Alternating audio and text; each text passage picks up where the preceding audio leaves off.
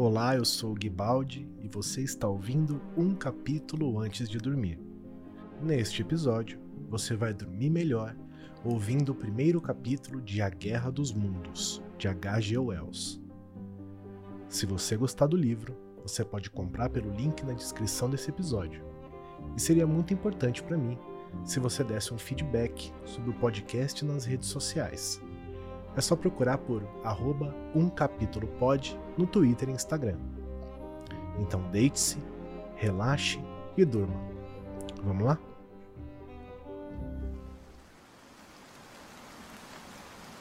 As vésperas da guerra. Ninguém teria acreditado, nos últimos anos do século XIX, que este mundo era atenta e minuciosamente observado por inteligências superiores à do homem e, no entanto, igualmente mortais, que, enquanto os homens se ocupavam de seus vários interesses, eram examinados e estudados, talvez com o mesmo zelo com que alguém munido de um microscópio examina as efêmeras criaturas que fervilham e se multiplicam numa gota d'água. Com infinito comodismo, os homens iam de um lado para o outro do globo, cuidando de seus pequenos afazeres, na serena segurança de seu império sobre a matéria. É possível que os infusórios, sob o microscópio, façam o mesmo. Ninguém cogitava que os planetas mais antigos do espaço pudessem ser fontes de perigo para a humanidade. Ou, se eles eram objeto de reflexão, era apenas para descartar como impossível e improvável a ideia de vida nesses mundos. É curioso relembrar alguns dos hábitos de pensamento desses tempos distantes. No máximo, os terráqueos fantasiavam que poderia haver outros homens em Marte, talvez inferiores a si próprios e dispostos a acolher uma expedição missionária. No entanto, através do abismo do espaço, mentes que, em relação à nossa, são como a nossa em relação a dos animais que perecem. Intelectos vastos, frios e insensíveis, lançavam sobre este planeta olhares invejosos. E, lenta e inexoravelmente, traçavam planos contra nós. E no início do século XX, veio a grande desilusão. Como não preciso lembrar o leitor o planeta Marte gira em torno do Sol a uma distância média de 225 milhões de quilômetros, e a luz e o calor que recebe do astro é apenas metade da recebida por esse mundo. Se a hipótese nebular contém alguma verdade, Marte deve ser mais velho do que nosso planeta. E muito antes de a Terra se condensar, a vida em sua superfície já devia ter se iniciado o fato de apresentar cerca de um sétimo do volume da Terra deve ter acelerado seu resfriamento até a temperatura propícia para a vida. Possui ar, água e tudo o que é necessário para suprir seres vivos. Contudo, tão orgulhoso é o homem, tão cego por sua vaidade, que nenhum escritor até o fim do século XIX expressou qualquer suspeita de que vida inteligente poderia ter se desenvolvido no espaço distante, ou mesmo em qualquer lugar além do âmbito terrestre. Tampouco se atinava que, sendo Marte mais velho do que a Terra, com cerca de um quarto da superfície e mais distante do Sol, a consequência necessária era que não só estava mais distante do começo da vida, como mais próximo de seu final o resfriamento secular que um dia há de se abater sobre o nosso planeta já está bastante adiantado em nosso vizinho. Sua condição física é em grande parte um mistério, mas sabemos que até em sua zona equatorial a temperatura ao meio-dia é inferior à dos nossos invernos mais rigorosos. Sua atmosfera é muito mais rarefeita do que a nossa seus oceanos encolheram até cobrir não mais do que um terço de sua superfície, E quando suas lentas estações mudam, imensas calotas de neve se formam e derretem em cada polo, inundando periodicamente as zonas temperadas. Esse último estágio de exaustão, que para nós ainda é extremamente remoto, tornou-se um problema urgente para os habitantes de Marte. A expressão imediata da necessidade aguçou o intelecto, alargou os poderes e endureceu o coração dessas criaturas. E, examinando o espaço com instrumento e inteligência tais como sequer imaginávamos, eles viram, a uma distância de apenas 56 milhões de quilômetros na direção do Sol, uma estrela de esperança, nosso cálido planeta de matas verdes e mares cinzentos. Uma atmosfera densa, transbordante de fertilidade, e vislumbraram por entre nuvens deslizantes vastas regiões povoadas e mares estreitos pontilhados de navios. E nós, os habitantes da Terra, devemos ser para eles, no mínimo, tão exóticos e inferiores quanto os macacos e lêmures são para nós. O intelecto humano já admite que a vida é uma incessante luta pela existência, e parece ser essa também a crença das mentes marcianas. Enquanto o planeta deles se resfria, o nosso ainda está repleto de vida mas povoado apenas por seres que eles consideram animais inferiores. Travar a guerra num planeta mais próximo ao Sol é, de fato, a única escapatória para a destruição que geração após geração os ameaça. Mas antes de julgarmos com muita severidade, lembremos a destruição cruel e completa que nossa própria espécie impôs não só a animais, como os extintos bisões e dodôs, mas as suas próprias raças menores. Os tasmanianos, apesar da aparência humana, foram inteiramente dizimados numa guerra de extermínio, promovida por imigrantes europeus no espaço de 50 anos. Será que somos realmente apóstolos da tolerância para nos queixarmos quando os marcianos nos combateram com a mesma mentalidade? Os marcianos parecem ter calculado sua chegada com incrível sutileza. Evidentemente, seu conhecimento matemático excede em muito o nosso, e realizados preparativos com unanimidade quase perfeita. Se nossos instrumentos houvessem permitido, teríamos visto o problema tomar forma já nas primeiras décadas do século XIX. Cientistas como Schiaparelli observaram o planeta vermelho, e é curioso a propósito que por incontáveis séculos Marte tenha sido o astro da guerra. Mas não conseguiram interpretar as aparições flutuantes dos sinais que mapearam tão bem. Durante todo esse tempo, os marcianos certamente se preparavam. Durante a oposição de 1894, uma grande luz foi vista na parte iluminada do disco, primeiro no observatório de Lick, depois por Perrotin de Nice e depois por outros observadores. Os leitores ingleses ouviram falar do fenômeno pela primeira vez na edição de 2 de agosto da revista Nature. Inclino-me a pensar que o clarão foi causado pela fundição da arma enorme no vasto fosso escavado no planeta, de onde seus projéteis foram disparados contra nós. Sinais estranhos, ainda inexplicados, foram vistos perto do local dessa erupção durante as duas oposições seguintes. Há seis anos, a tempestade se abateu sobre nós. Quando Marte entrava em oposição, Lavelle dejava causou palpitações à central astronômica com um incrível relato de uma enorme erupção de gás incandescente sobre o planeta.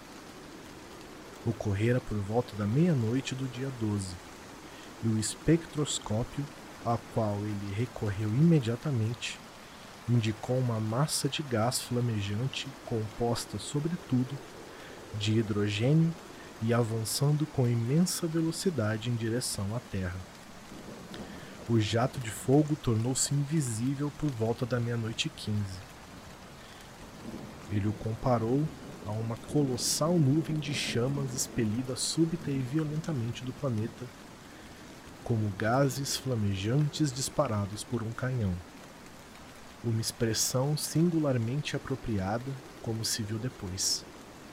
Contudo, no dia seguinte, nada disso saiu nos jornais, exceto por uma pequena nota no Daily Telegraph. E o mundo continuou ignorando um dos maiores perigos que jamais ameaçaram a raça humana. Talvez eu nunca soubesse da erupção se não tivesse encontrado Ogilvy, o célebre astrônomo, em Ottershaw.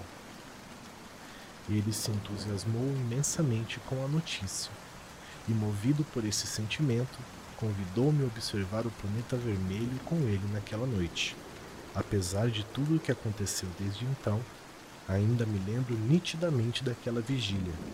O observatório escuro e silencioso, a lanterna encoberta lançando um tênue brilho num canto do piso, o tic-tac uniforme do mecanismo do telescópio, a pequena fenda no teto, uma profundidade oblonga que revelava a poeira estelar. Ogilvy movia-se, invisível mas audível. Pelo telescópio via-se um círculo azul escuro onde o pequeno planeta redondo flutuava.